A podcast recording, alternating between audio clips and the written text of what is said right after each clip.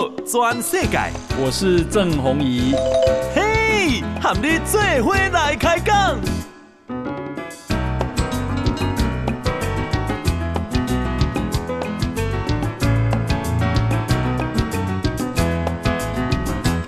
啊，大家好，呃，欢迎收听《宝岛全世界》，呃，我是代班主持人石板明夫。呃，今天呢，呃，我们当然要聊一聊中共的二十大。呃，二十大的话呢，就是说选出了新的，呃，这个名单，新的这个中国的最高领导团队，政治局常务委员会的，呃，七名常委，呃，习近平呢也正式的进入了第三期。那所以说呢，在这个事先呢，有很多各种各样的传闻，说什么习下李上啊，什么呃，或者是什么胡春华、汪洋可能当总理啊等等。呃，现在看起来呢，是一些人的这个希望，结果呢是习近平获得大胜，习近平派获得大胜，把这个所有的敌人，就是团派和江派，呃，基本上就是团灭啊，基本上都没有了，用的全是习近平的人，呃，而且呢，这个新上来的四位，呃，这个七位常这个团常委呢，有四个退休了，呃，四个退休呢。其中，栗战书和韩正，呃，这两个是已经到了年龄了。但是说这个，呃，李克强和汪汪洋这两位呢，呃，明明还是可以，就是还才六十七岁，按中国过去的这个七上八下的，呃，这个原则呢，这两个人还可以连任，但是就提前被逼得退休了。这两个都是共青团派，也就是胡锦涛派。呃，那然后呢，新上来的呃留任的两个呢？呃，就是一个是赵乐际，一个是王沪宁，呃，这两个人呢，有可能是担任这个人大委员长和这个政协主席，呃，这两个职位说重要是重要，但是某种意义上呢，其实就是橡皮图章，呃，那么怎么说呢？呃，真正的管实务的人，那基本上还都是习近平自己带上来的人物，呃，所以说呢，呃。就是说，我待会儿再详细的介绍一下这这个七个呃常委了。但是说，呃，怎么说呢？呃，在这个整体的呃名单呢，有人说是习近平大胜，从此习近平一统江湖，呃，就是政权是非常非常安定的。但是说呢，你可以换一种想法，就是说，如果说真正的一个安定的政权，一般呢，它是会用呃各个派系平衡的。比如说，就拿台湾举例子好，如果说这个蔡英文，呃，他任命的内阁，从这个阁揆到下边的所有的部长全是英系的，你说这是一个安定的政权吗？我觉得并不见得是安定的政权，这个很可能就是说，呃，党内之中没有可以信任别的人，就是说，在一个正正常的我不会出现这种情况嘛。那么在日本也是不可能，安倍当首相的话，安倍首相全用安倍派。现在安田首相，安田当首相就全用安田派，这种事情呢是一般不会出现的。所以说呢，呃，怎么说呢？呃，这一次呢，说是习近平已经就是完全掌握大权了呢，我觉得呢，呃，还是还需要观察了。就是说，他被他打倒的这些派系到底会怎么反抗？呃，如何反抗？这是一个蛮重要的指标。那么我们看到这个新上任的，呃，首先这个总理这个李强。呃，李强这个人呢，我想就是说，可能大家嗯，过去就是上海封城之前，有点名不见经传的，没有怎么见过这个一个人物。对，从李克强变成了李强，呃，这个是他是什么呢？这个李强呢，其实呢，他是习近平在这个浙江时代的呃自己的这个秘书长。习近平呢，当了这个呃浙江省委书记的时候呢，这李强呢。当这个浙江省委秘书长，在中共的官场上，这个省这个省委秘书长和省长这两个是就省长大管家，这一路上这个所有的大小事情都是他来处理，他来汇报。呃，所以说这两个人几乎是天天呃混在一起的呃两个人。当然说这个李强呢，可能对习近平服务得很好，所以说呢，后来呢就是官运亨通。其实这个李强呢，他这个呃，他本来学历是很差的，他是就是叫什么呃宁波地区农机学校这么毕业的一个，某种意义上是是一个地区性的小的专门学校毕业的呃的一个学生。如果他不是碰到了习近平的话，他不可能这个变成中国的总理这么一个大位的，也就是说一路上跟着习近平，呃，叫鸡犬升天吧，或者叫任人唯亲，他这么一个呃人物。那么现在呢，呃，担任这个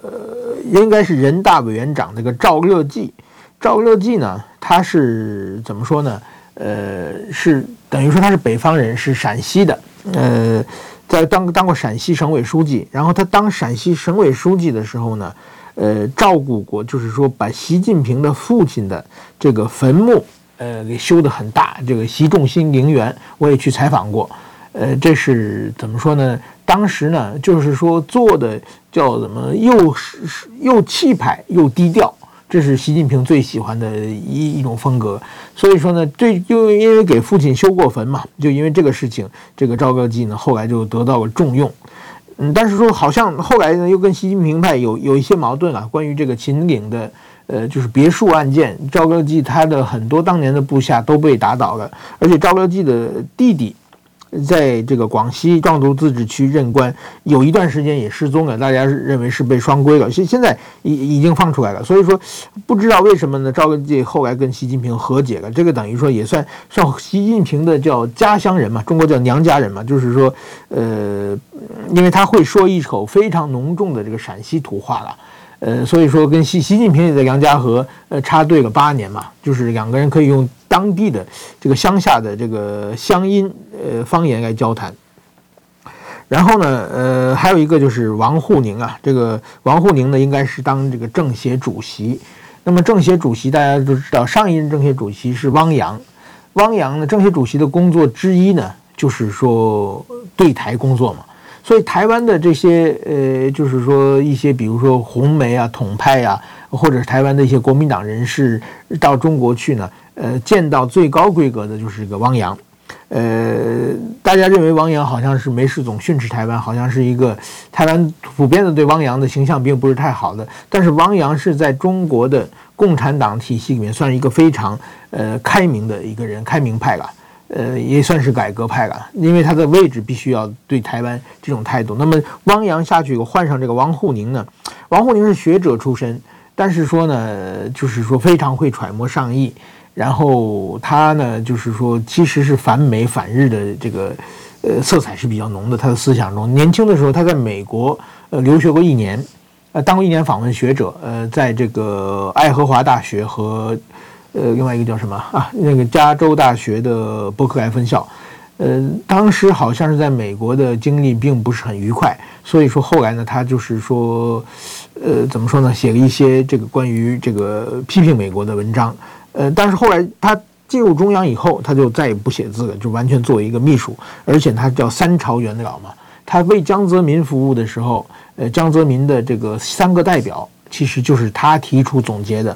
那么他为胡锦涛服务的时候呢，胡锦涛提出的这个科学发展观，呃，这一套理论也是他提出的。那么现在习近平的中国梦这套中华民民族的伟大复兴啊，什么呃人类命运共同体啊等等这些东西，也都是王沪宁起草的。所以说他这种人呢，是一个就是说文书嘛，是一个师爷呃的一个感觉。那么下边呢，呃是蔡奇。呃，蔡奇呢，应该是他又要接任这个中央书记处书记兼中央党校校长这么一个职务了。呃，蔡奇呢，他是习近平在福建的时候，呃，只是认识的。我过去写习习近平的书的时候，我专门去福建采访过，呃，听听过一些故事，但是这个故事呢，呃，到底是真假也很难确认。呃，有人说呢，蔡奇是就是习近平他从北方从这个河北省正定县。然后就是说，他在正定县当县委书记的时候，和当时河北省的省委书记搞得不太愉快。后来呢，他通过他父亲渠道给他调到了这个福建省的厦门市当副市长。然后他调动去厦门的时候，当时还是坐火车去的，在火车接站的就是蔡奇。呃，然后呢，蔡奇是跟习近平的关系很好。习近平后来和这个彭丽媛结婚的时候。结婚是就是当时彭丽媛也这个习近平也没有大办嘛，就是说办请客请了几桌，其中呢这个蔡奇，包括这次马上可能要接任这个副总理的何立峰，这些人呢当时都是呃习近平和彭丽媛结婚的时候的嘉宾，就是关系很深。后来呢，好像是习近平的呃这个女儿。呃，跟这个蔡奇的小孩关系也不错，呃，而且习近平呢，呃，怎么说？习近平是一个当时在很忙嘛，到福州以后，他后来当福州市委书记，后来当了这个福建省省长。然后彭丽媛当然是这个歌星，是全国巡回演出唱歌。那么他们的女儿呢，习明泽呢，经常呢家里没有大人，就是跑到这个蔡奇的家里去，呃，做功课等等，和蔡奇的关系是家庭之间的关系。但是我这是。当时在就采访时听到的故事了，这个故事我也没没办法找别人确认，但是说他们关系是非常非常近，而且呢，蔡奇到了北京之后呢，他就是这个清除低端人口，让一下子把几百万这个北京的外地的这个民工啊，或者是在北京讨生活的外地人呢，呃，清除出出北京城，又把北京市市的所有的这个看板招牌，呃，都摘下去了，就是要要清理这个。呃，城市的美观就做了很多事情呢，是怨声载道。所以说呢，但是说呢，呃，有人说呢，其实这些事情是习近平让他做的，所以说是非常忠诚的呃执行者。呃，所以说这次呢又得到了重用。那么下面一个丁薛祥，丁薛祥呢现在传说是应该是接这个常务副总理。丁薛祥这个人呢，其实就是习近平呢他在两千零七年调到上海的时候，呃，给习近平当书当秘书的。然后呢，哎，习近平用上他觉得很好用，就一路提拔他，提拔他什么？他本来在中国呢是这样，是一步一步升出，先要当一般人是先当中央候补委员，再当中央委员，再当政治局委员，然后政治局常委，到一步步上来。像习近平他们都是这么上来的。但是这个丁薛祥呢，他是连中央候补委员没有当过，然后这个中央委员没有当，第一步上一届十九届党大会一步就到了政治局委员，然后这次呢又是又跨到了政治局常委。这个升的是坐火箭上来的非常快，呃，而且呢，现在跟习近平不管到哪里，一定会有这个丁薛祥的身影。就连呢，呃，习近平当年就是说去吃包子，这个当时我还在北京啊，去庆丰包子店吃包子，呃，表演他是亲自这个端盘子，然后排队，呃，这个当然说那都是一场演出了嘛，表演进。当时陪他去的一起吃包子就是丁薛祥，所以说呢。丁薛祥是一路赶来，他现在呢，但是说他一路是只是给人当过秘书，呃，怎么没有任何的就是处理这个管人的经验啊？他一下子让他当常务副总理，这个能不能胜任，其实是很多人是抱有一些疑问的。那么最后一个呢，李希这个呢已经确定了，他要当这个中央纪律检查委员会的这个书记。就是过去的王岐山啊、赵乐际去过的，就是整人的这么一个角色了。这李希是什么人呢？李希呢，过去呃，他也是陕西人，也是等于习近平的家乡人。他在陕西呢，当了延安市委书记的时候，延安呢是陈这个习近平年轻时候下放去的地方。在延安当市委书记的时候呢，这个李希。就是说，当时呢，呃，这个延安这个梁家河大队是他管辖嘛，呃，写信，呃，给习近平，然后他呢，把习近平回信，他是中间传信的，然后呢，他把习近平当年在梁家河，呃，下这当时住的窑洞啊，那时候习近平他不是稍微读过小学嘛，他到梁家河，别的都是农民，都是文盲嘛，那个时候就是晴天出去这个干农农活。这个雨天呢，没法出去干活呢，就是在窑洞里面，然后大家聚集在窑洞里面听习近平讲故事。习近平给他们讲什么《三国演义》啊，什么《水浒传》啊，《红楼梦》啊，各种故事，把这个呃村民呢，就是听得津津有味的，有味的。然后呢，就是这个习近平给大家讲故事的窑洞，这个李希呢，这个我当时去梁家河采访过，这个李希呢。就是说，他把这个窑洞呢，花了当时三百万人民币，就给他装修成一新，变成一个习近平博物馆之类的。然后那时候，习近平还是当那个国家副主席的嘛。然后他装修好了以后呢，呃，没有给他公开，就出现这么一个过程。那么所以说呢，这个也得到这习近平后来呢，他当了国家副主席的时候呢，有一次专程到了这个呃延安去。就重访故地，呃，当时我听说是去的之前把道路给他修成这个四条车线的这个柏油路，还把电线全部拉通，就是把他他当年下乡这个梁家河这个改造的非常好，这都是李希他们主导的。然后李希呢跟习近平呢促膝谈心，谈了四个小时，习近平觉得这个李希这个人可用，然后呢就是马上就把李希呢从这个延安呃市委书记调到了上海当上海的组织部长。这这也是一个飞跃性的提拔嘛，然后李希呢就变入加入了这个习近平的团队，从此呢也是一路高升嘛，最后升做过辽宁的省委书记，然后就到了广东当省委书记。那么也就是说呢，这一路这些人马都是习近平自己亲自相中的，呃，这么一群人。那么他们这群人到底能干什么事呢？我觉得你看习近平的名单一发表之后。这个香港的股市马上就是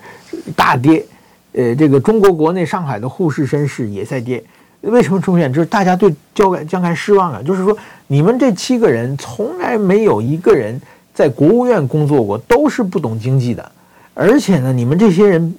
就是说，你你不不懂可以，你不懂可以学，但是你们是就是唯习近平马首是瞻，什么靠拍马屁、靠靠靠这个坚决执行任务升上来的。所以说呢，你们这这七个人呢上来以后呢，那都要听习近平的。习近平又是一个不懂经济的，他考虑问题从来不考虑经济逻辑，而是按政治逻辑来考虑的。所以说，中国经济呢是不可能变好的。所以大家对中国一下子呃这个非常失望了。中国是没有民调的，所以说支持率多少不知道。但是股市的这种下跌，其实某种意义的就显示说，人民其实对这个新的团队是并不满意的。好，先说到这里，呃，稍后回来。全世界，郑弘仪喊你做伙来开讲。现在继续讲中共的二十大。我想这个话题呢，已经很多人谈过了，但是我觉得还是必须非常象征性的话题是胡锦涛呃被离场呃的这种神秘的呃红色卷宗啊，这个到底是怎么回事？呃，我想大家很多人都看到了这个影像。呃，胡锦涛呢，首先呢，我其实是对胡锦涛是最熟悉的。胡锦涛，我到中国当记者的时候，就是胡锦涛的时代。然后胡锦涛访问日本，二零一二年访问日本，我是全程的呃同行的记者。呃，然后呢，胡锦涛在就是说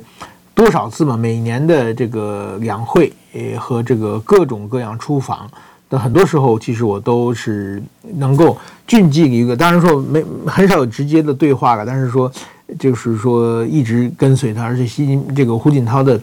呃，对他这个人呢，我觉得是一个，呃，怎么说呢，中规中矩的一个共产党员吧，呃，也，但是说的胡锦涛时代呢，也出现出现很多事情啊，有这个北京奥运会，呃，然后呢，还有四川大地震。然后还有呢，这个诺贝尔和平奖的受奖的刘晓波先生，呃，被抓，后来呢死在狱中。这个被抓的，其实抓刘晓波呢，也是胡胡胡锦涛时代的事情啊。所以说呢，呃，胡锦涛那个时候呢，就是当时党内的改革派嘛，就是一些长老们，就是一直在希望呼吁胡锦涛能够，呃，就是怎么说呢，改革能够。更加宽容一点，更加开明一些，但是胡锦涛也没有这么做，就中规中矩的做完十年，然后把这所有权力都交给了习近平。那么呢，在这场呃博弈之中呢，就是到底这个事情发生的是是是是，怎么说呢？中共呢，他说这个胡锦涛是就是说身体不好，呃，被离场了。但是我们看到，呃，有很多事情是不符合逻辑的，就是第一呢。呃，这个人大呃党大会，我都是这个多多年采访过，他们党大会都有，你很多人都年龄很大了嘛，外面是有这个医疗的团队在旁边等待的。如果说是身体不好的话，进来的不应该是呃中共中央办公厅的干部，而应该是医生，呃带他走，这这是第一点。第二呢，如果是身体不好的话呢，呃怎么说呢？他要退场的时候，别的呃官员。就是说，像那个旁边是有栗战书啊，然后他从后边走的时候，前面坐着，比如说是这个什么李克强啊、汪洋啊、胡春华，都是当年他的部下。大家呢应该是至少站起来回头看一看，呃，说没事吧，也关心一下嘛，就好像完全没有发生事情一样，呃，目目光呆滞，一直看着前方，这种事情我觉得是很奇怪的，这又是不合理的地方嘛。然后呢，还有一个不合理的地方呢，就是说，呃，胡锦涛在这个现现在的中国中国共产党过去有两报一刊，这个最重要重要的喉舌的杂志啊。呃，那个一刊呢叫《求是》杂志，过去叫《红旗》杂志，后来赵子阳时代改名叫《求是》，实事求是的求是《求是》。《求是》杂志呢，它是共产党的这个机关的这个杂志嘛，就是共产党历代领导人呢都会在上面发表很多文章。当然，胡锦涛做了十年共产党的总书记呢，上面有很多很多的文章。现在呢，胡锦涛的所有的文章呢，呃，全部被下架了。呃，你看过去，诶，胡锦涛的名字一检查一检索，零条没有。那就很奇怪了。如果身体不好的话，为什么要把他的杂志这个名字给他下下架呢？所以说呢，我认这个认为还是胡锦涛跟习近平，呃，就发展了一场博弈了。呃，我很多人说是习近平有意的，是为了羞辱这个胡锦涛。哎，我当着众目睽睽的，呃，把你抬下去的话呢，有一个震慑心理。当然这是有可能的。但是说呢，这样做呢，对习近平自己的伤害也很大，因为我觉得这个毕竟他这个怎么说呢？党内他们需要这个大会，需要他们常讲的，我们是一个胜利的大会，是一个团结的大会嘛。那那这样就这个不团结了。所以说我更倾向于呢，胡锦涛发难，就是胡锦涛这个大会当时呢是这个早上起来开会，呃，开会以后呢，先进入第一项议程呢是。呃，给中央委员和中央候补委员投票，这个中央的委员呢是两百零五个，呃，然后呢，这个时候呢是闭门会议啊，记者是不让进来的，因为他们投票方式呢，呃，今年这个中国报道是这个差额选举有百分之八被淘汰，也就是两百零零五个国会要选出中央委员呢，他们会发一个每个人发一张纸，纸上有两百二十二个这个候选人的名单。这个候选人呢是经过大会主席团同意的，这个中国的官媒都有报道。所以说呢，这个胡锦涛他事先也参加了，他是大会主席团团员之一，所以他也参加了讨论。然后呢，这两百二十二个人的投票呢，每个人后边的空格里，你可以不满意的人，你可以打十叉，打叉，打十七个叉，然后剩两百零五个，你就可以往上交。但如果说呢，呃，你觉得，哎，你想让谁谁当？这个人名单上没有，你可以呢，就是打十八个，多淘汰一个，然后你把想你想选那个人呢，呃，名字写上，呃，这样呢，如果这个人过个半数的话，呃，也可能当选。但是说呢，这是基本上是不可能的。那么所以说呢，因为这这个投投投票的环节，大家这个写票的环节的时候呢，因为大家这个现在摄影摄影机都是很先进的嘛，呃，可以看到谁谁画叉个怎么样不好嘛，所以说这个是闭门会议。然后这两千三百的党代表都把话都把票投完，投完之后呢，呃，开始总结这个数票，数票用电脑数，据说是非常快的。然后呢，哎，选上的新的这个中央委员名单。呃，会登出来，就是当时呢，呃，现在有已经有外媒的摄像看出来，这个胡锦涛手里拿的那个文件的第一页，其实就是这个中央委员的这个名单，就是说选举过程、得票，还有这个监票人的名单，呃，是这么这么一个资料。那么也就是说，这段选举完了之后，大会休稍微休息一下，今后后半场的这个日程，大概是十一点左右开始休息的。那么，呃，这时候呢，外国的媒体包括中国媒体就可以进场了。人民大会堂呢，它是这样，没下边是一个大概有三千个位置左右的一个会场，然后它有个后面有个二楼，那个二楼就是媒体区。那个我我当天每年都都在那里采访啊。然后呢，如果说你的照相机的性能好的话，你可以把照相机的放远放最大的话，你可以看到主席台上的人的那个茶杯上刻的字、印的字都可以看得清楚。那么也就是说，在所有的媒体进场之后呢，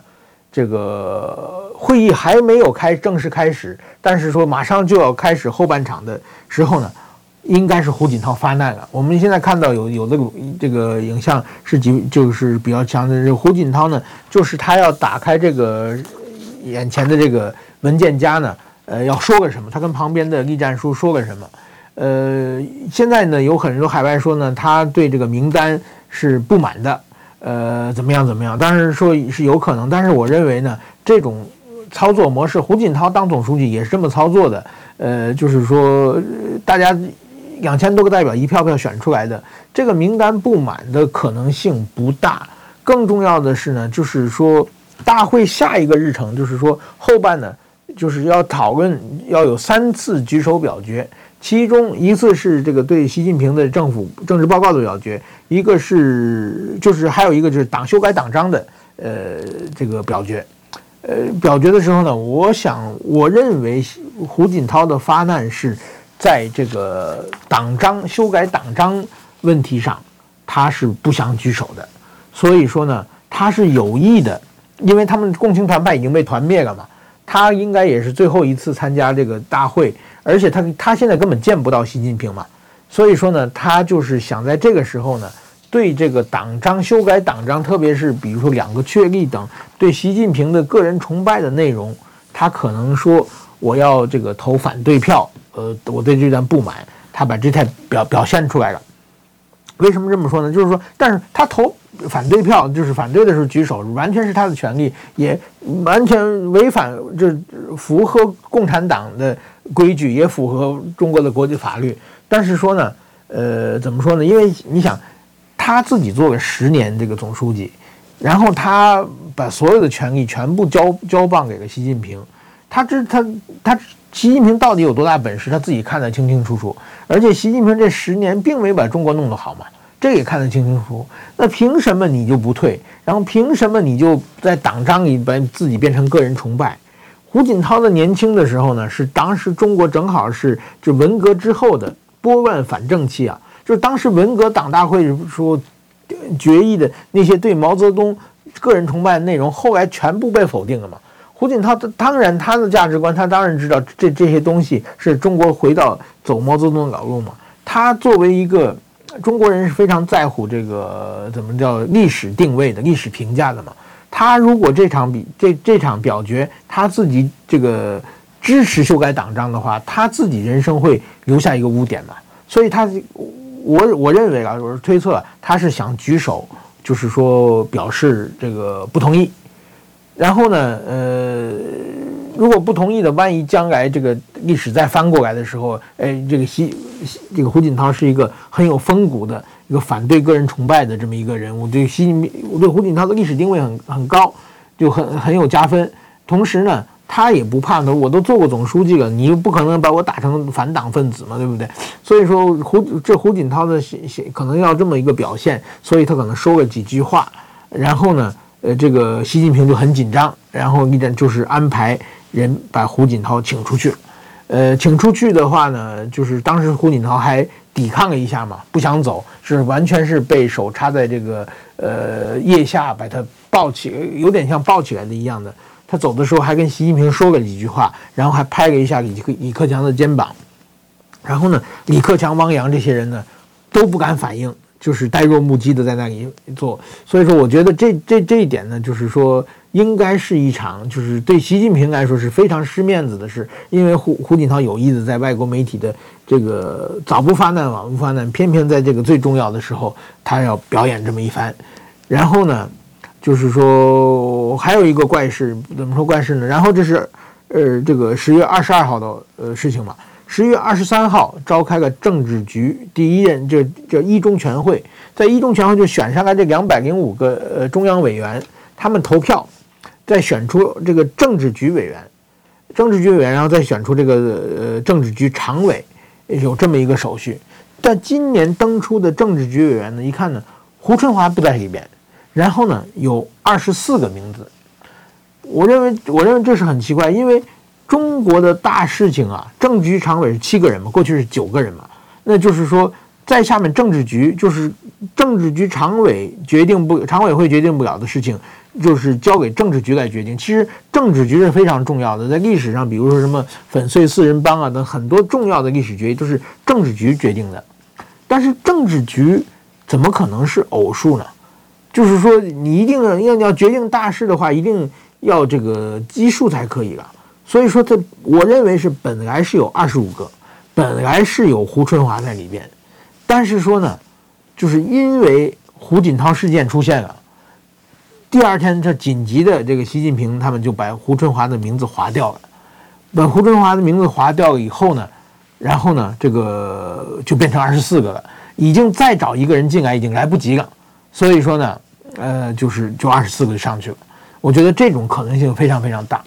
为什么要划掉？因为胡春华跟胡锦涛的关系是非常不一般的。胡春华呢，他是啊，呃，北大毕业的，他本来是这个湖北的非常穷的地方。他就是说，呃，我我也采访过，这胡春华外号叫小胡锦涛嘛。当时我们都认为他是这个将来的中国的接班人嘛。胡春华他是上到十七岁左右的时候，好像还没穿过鞋，就是农村一直光着脚。然后他考上北大，是他们当时他们这个县里的第一名，考上北大就是高考状元。考上北大以后没有钱，在这个工地里面干了一个月，这个建筑工地的活，挣的一点钱，才有钱买火买火车票去的北大。他北大呢，呃，学习成绩非常好，当过学生会主席。然后呢，他北大毕业以后，自己填志愿，希望去这个。新疆，呃，去西藏最最辛苦的地方工作。当时呢，共青团的第一书记是胡锦涛，所以当时在人民大会堂开了，就是当时要去这个边远地区西藏的有好几个学生，开了一个壮行会，给他们送行大会，庆祝他这个呃壮行大会。当时胡锦涛呢，给他带上的红花。胡锦涛是共青团第一书记，他是北大毕业生的。结果呢，他到了西藏以后呢。当个几年，他当个这个西藏宾馆的这个经理还是副总经理的位置的时候呢，哎，胡锦涛呢，就是到当个西藏的党委书记。结果胡锦涛到了这个西藏呢，他是一直住在西藏宾馆的。当时他胡锦涛身体不好，他在西藏没阿嘎萨没有家，哎，正好这个他乡遇故知嘛，哎，见又见到了胡春华。然后呢，胡春华是北大中文系的。呃，跟胡锦涛很谈得来，给胡锦涛讲了很多这个诗歌，很多故故事，而两个人还经常一起打桌球，所以是这种关系。后来胡锦涛升官以后呢，你就一路提拔胡春华上来的，所以是胡春华是胡锦涛最亲近的人。那么当然，胡锦涛要倒的话，胡春华也会要被清算。所以呢，胡春华的这个政治局呃的委员也突然丢了。好，先讲到这里，马上回来。全世界，郑弘仪和你最伙来开讲。好，我们继续讲。呃，刚才讲到这个胡锦涛哦被这个强制带出场，呃的问题了。所以说，我觉得这次呃关于习近平的这个二十大呢，我觉得虽然表面上看是他一统江湖，呃习派拿到了所有的位置，不光是政治局常委，包括政治局也基本上都是习派的人。呃，但是说呢，相反呢，正突出他们不安，就像习胡锦涛在众目睽睽之之下被架走一样，中国的党内的矛盾也是前所未有的被凸显。另外一个呢，就是说二十大之前嘛，我们以前也讲过，就是说在北京的四通桥出现了这个彭载舟呃写的这个反对要求习罢免习近平的条幅。也就是说，共产党内的矛盾和共产党和民众的之间的矛盾都是空前的尖锐。所以说呢，我认为中国呢，今后呃不会是那么安定的一下子走过去，而是反而呢，这个斗争的可能性也是很大的。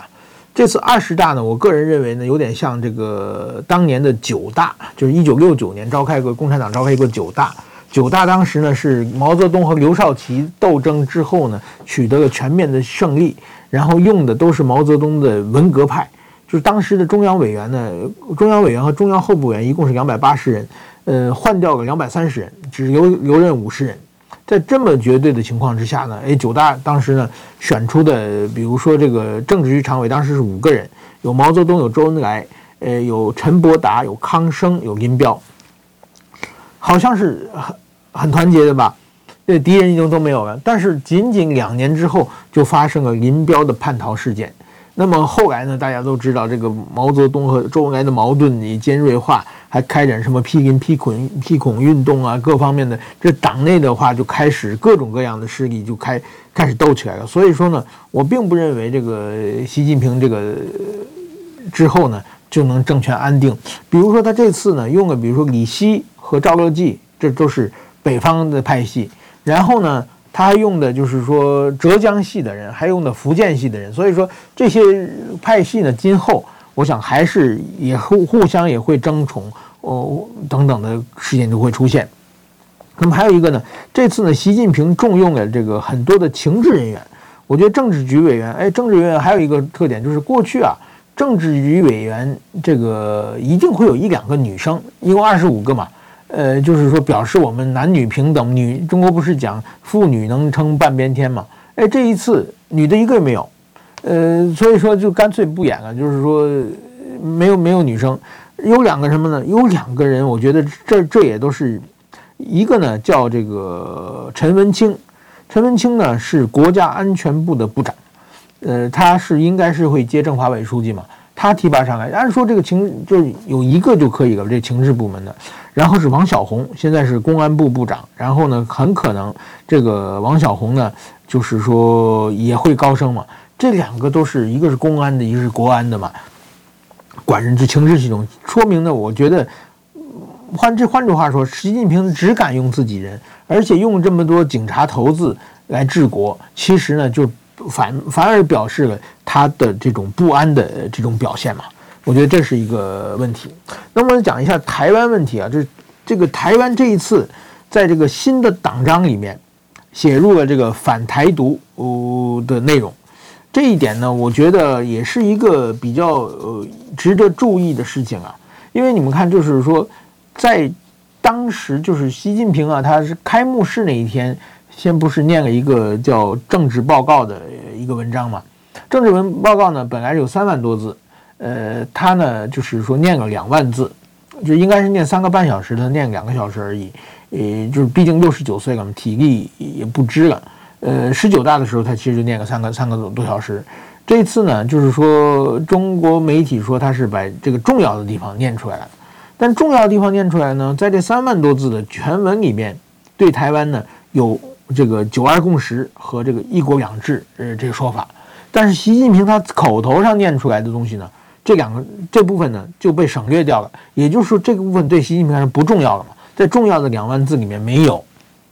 那其实呢，就是中国对台湾呢，就是我觉得政策会有一个呃非常大的变化了。今后，比如说刘结一。呃，台办主任嘛，这个台办主任六十五岁，本来是可以按正常的逻辑讲，他还会连任嘛，还没有没有到退休年龄嘛。哎，这个刘结一这次没有选上中央委员，中央委员的名单没有他，那么台湾呢，可能就会变得更强硬。那过去呢，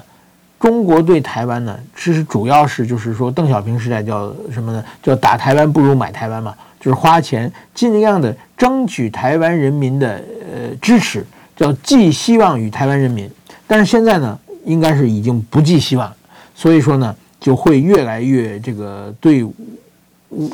武打武统台湾的可能性，呃，现在大家就是已经进入一个不透明的状态了嘛。就过去你分析要不要打台湾是，你可以根据各种就是比如说国际形势啊、中国的军事实力啊、经济实力啊等很多数据来分析打台湾到底是呃胜算有多少，可以分析出来的。但是现在呢，就是习近平已经。把自自己的人给他提意见的人全部轰出去了，他周围都是一群就是说奴才型的，只会揣摩上意的人。那这个时候呢，那习近平呢，很可能就是他不可，他得不到，他只能看到自己想看的信息了。那么就是可能发生，会不会发生战略误判，这个是一一一个问题了。那关于中国打台湾呢，我一直在说嘛，我就我总结过去总结过十二个字嘛，叫做动机强烈。然后能力不足，后果严重，呃，所以说呢，就是中国特想打不想打，一定非常想打，但是中国能不能打台湾这一点呢？我觉得其实能力是不够的。就是中国你要把几十万的军队用短时间这个运过台湾海峡，然后强行登陆。呃，在台湾台军的猛烈抵抗之下，这是要付出巨大的伤亡的。然后，即使你有一部分能够登陆成功，那么你的补给也一定会马上出现问题。所以说，这这个能力还是不够的。然后，但是而且呢，你只要打台湾的话，这个你将面临国际社会的严厉制裁，这个对中国经济几乎是灭顶之灾。所以，这个历代中国的领导人都想打台湾，但都评估以后呢，都觉得打台湾得不偿失。但是说呢，习近平呢，如果说他明明打明明能力不足，他误认为自己能力足，而且他周围的一群小人天天跟他说：“哎，我们能力够够。”他会不会这个？而且呢，会跟他说：“哎，这个没关系啊，国际制裁我们已经有备案了，没有关系。”会不会就在这种不正确的呃信息的情况之下，习近平做出一个非常铤而走险的这么一个战略误判？这这这种可能性是是增大的。那所以说呢，而且特别是这次他这个习近平新选出来的军委委员，这个军军委会现在有七个人构成，包括习近平，有两个副主席，一个叫张又侠。张又侠呢，本来已经七十二岁了，本来应该退休的，但是张又侠这个张又侠被留任了。留任的话呢，当然他是跟习近平的关系私交很好的。他的父亲叫张宗逊，是过去当过这个解放军的总参谋长的上将。然后呢，他父亲张宗逊年轻的时候跟跟这个习习习近平的父亲习仲勋两人搭档，一个是当司令，一个是当政委。共同的这个管理过军队，所以说呢，他们是世代友好的一个家庭。把张宗逊留下呢，一个是呃不是张宗逊，把这个张幼侠留下呢，一个是就是控制为了帮助习近平控制军队，同时呢还是就是说让张幼侠呢是张幼侠年轻时候参加过对越的这个自卫反击战，是有实战经验的，所以说呢。呃，把一个有实战经验的留下呢，有人说也是可能，呃，为有考虑有军事行动的时候需要有一个有实战经验的这个呃军事指挥官来坐镇。然后另外提拔上来的一个人叫何卫东，这是也是军委的副主席。这个何卫东呢，他呃怎么说呢？是东部战区司令官，这次属于破格提任提提拔。这个何卫东呢，他本来是就是说今年八月份这个佩洛西。诶，访问台湾之后，呃，中国不是做了将近一个星期的军事演习嘛？那个就是中这个东部战区，就是这个何卫东主导的。所以说呢，呃，把他当另外一个副主席，而且何卫东呢，他是就是在厦门驻军的三十一集团军的这个参谋长出来的，所以说呢，也是对台的呃军事问题专家。所以说。这个由这两个人搭配的这个军军委主席，我有人就是想，是不是中国可能是习近平要想做一件大事情啊？这个所以说，我觉得台湾呢也是这个不能够掉以轻心呐。这个这个是呃，对台湾来说，我觉得有点进入了关键的时刻了。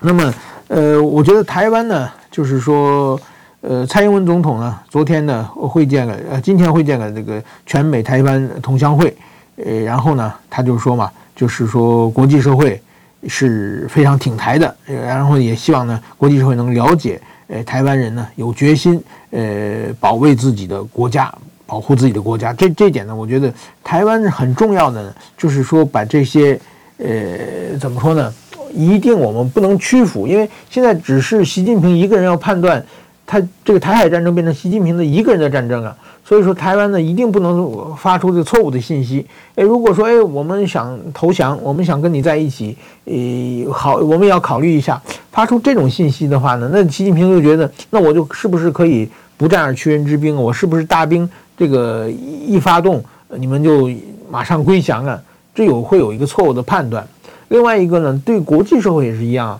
就是说，呃，假如说这个中国是一个恐怖情人。这个台湾是一个女生的话，这个恐怖情人不停地骚扰女生，这个这个时候女生如果坚决抵抗的话，邻居啊别人呢就一定会帮忙嘛，大家会会来帮忙。但是如果这个女的一直在犹豫，然后嫁不嫁，或者是跟这个恐怖情人还有一些沟通的话，呃，就是说大家觉得啊，那你们两个可能是不是你们这个情人之间的事情，那我们外人就不善，就是不方便介入了嘛。就是我觉得台湾态度是非非非常非常重要的，呃，所以说我觉得这一点，呃，这个怎么说呢？台湾现在已经到了这种状况的时候呢，一定要把这种决心呃显示出来。那么今年的十一月二十六日的选举，大家也要这个一定要选一个不投降的，呃，不管你是什么政党，就是说你要轻易投降的一些人的话。呃，轻易妥协的一些人的话，我觉得这这些是对台湾是很危险的事情啊。现在台湾有很多人是打着什么反战啊、爱和平的口号。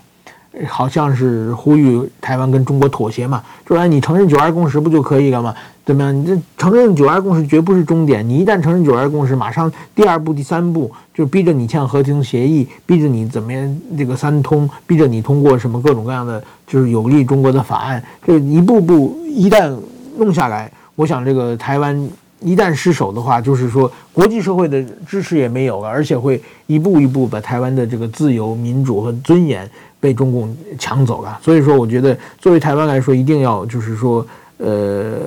坚定保家卫国的决心，不不出呃不屈服，然后也要和这个国际社会诶搞好关系，大家一起对抗这么一一个景象啊。那么我在最后呢，我想讲一下，就是说，呃，昨天日本的这个前首相野田佳彦，他这给个安倍的在国会上呢。进行了追悼的演说吧，我觉得这点，因为野田佳彦是我松下正经塾的学长，我个人对他很熟悉。九六年的时候，他第一次出来选举的时候，其实我就到他选区给他帮过忙，呃，也算认识他，大概加在一起也快二也二十多年的，呃，将近三十年的这么一个我的学长啊。然后呢，他是在野党，他等于说他是立宪民主党，他是安倍的前一任的首相，所以说呢。他这个追追到这个安倍呢，呃，就是说，表示的就是对安倍，他说安倍呢一直是我的，呃，政治上的一个对手，就有的时候像仇人一样嘛。但是说呢，呃，私下里安倍是一个内心体贴而且善解人意的人。然后呢，他讲到了很多就是和安倍的互动，比如说这个日本天皇要辞辞职的时候，然后他们两个就密约。说这个日本日本天皇要退任的退退位的时候啊，他说这个呢不能变成这个政治抗争的道具了。我们双方在这个事一定要大家把这个事情，这个执政党和在野党一起，这个把这个事情做得非常非常就是顺畅，不能不能是你赞成我反对，变成否则会对全世被全世界看笑话等等。然后呢，呃，还讲了一些各种各样的这个怎么说呢？对安倍给予个非常高的评价了。当时我听了，这是非常非常感动啊！就是说，他说，就是说，政治人物的话，一定是的麦克风是最重要的嘛。对这个安倍这个暗遭到暗杀，表示了强烈的愤怒，而且呼吁大家呢，一起呢，为了捍卫民主主义，一起就所有日本国会议员一起就是站出来，继续拿着麦克风去把发表自己的政见。然后他说，他就是很希望能够。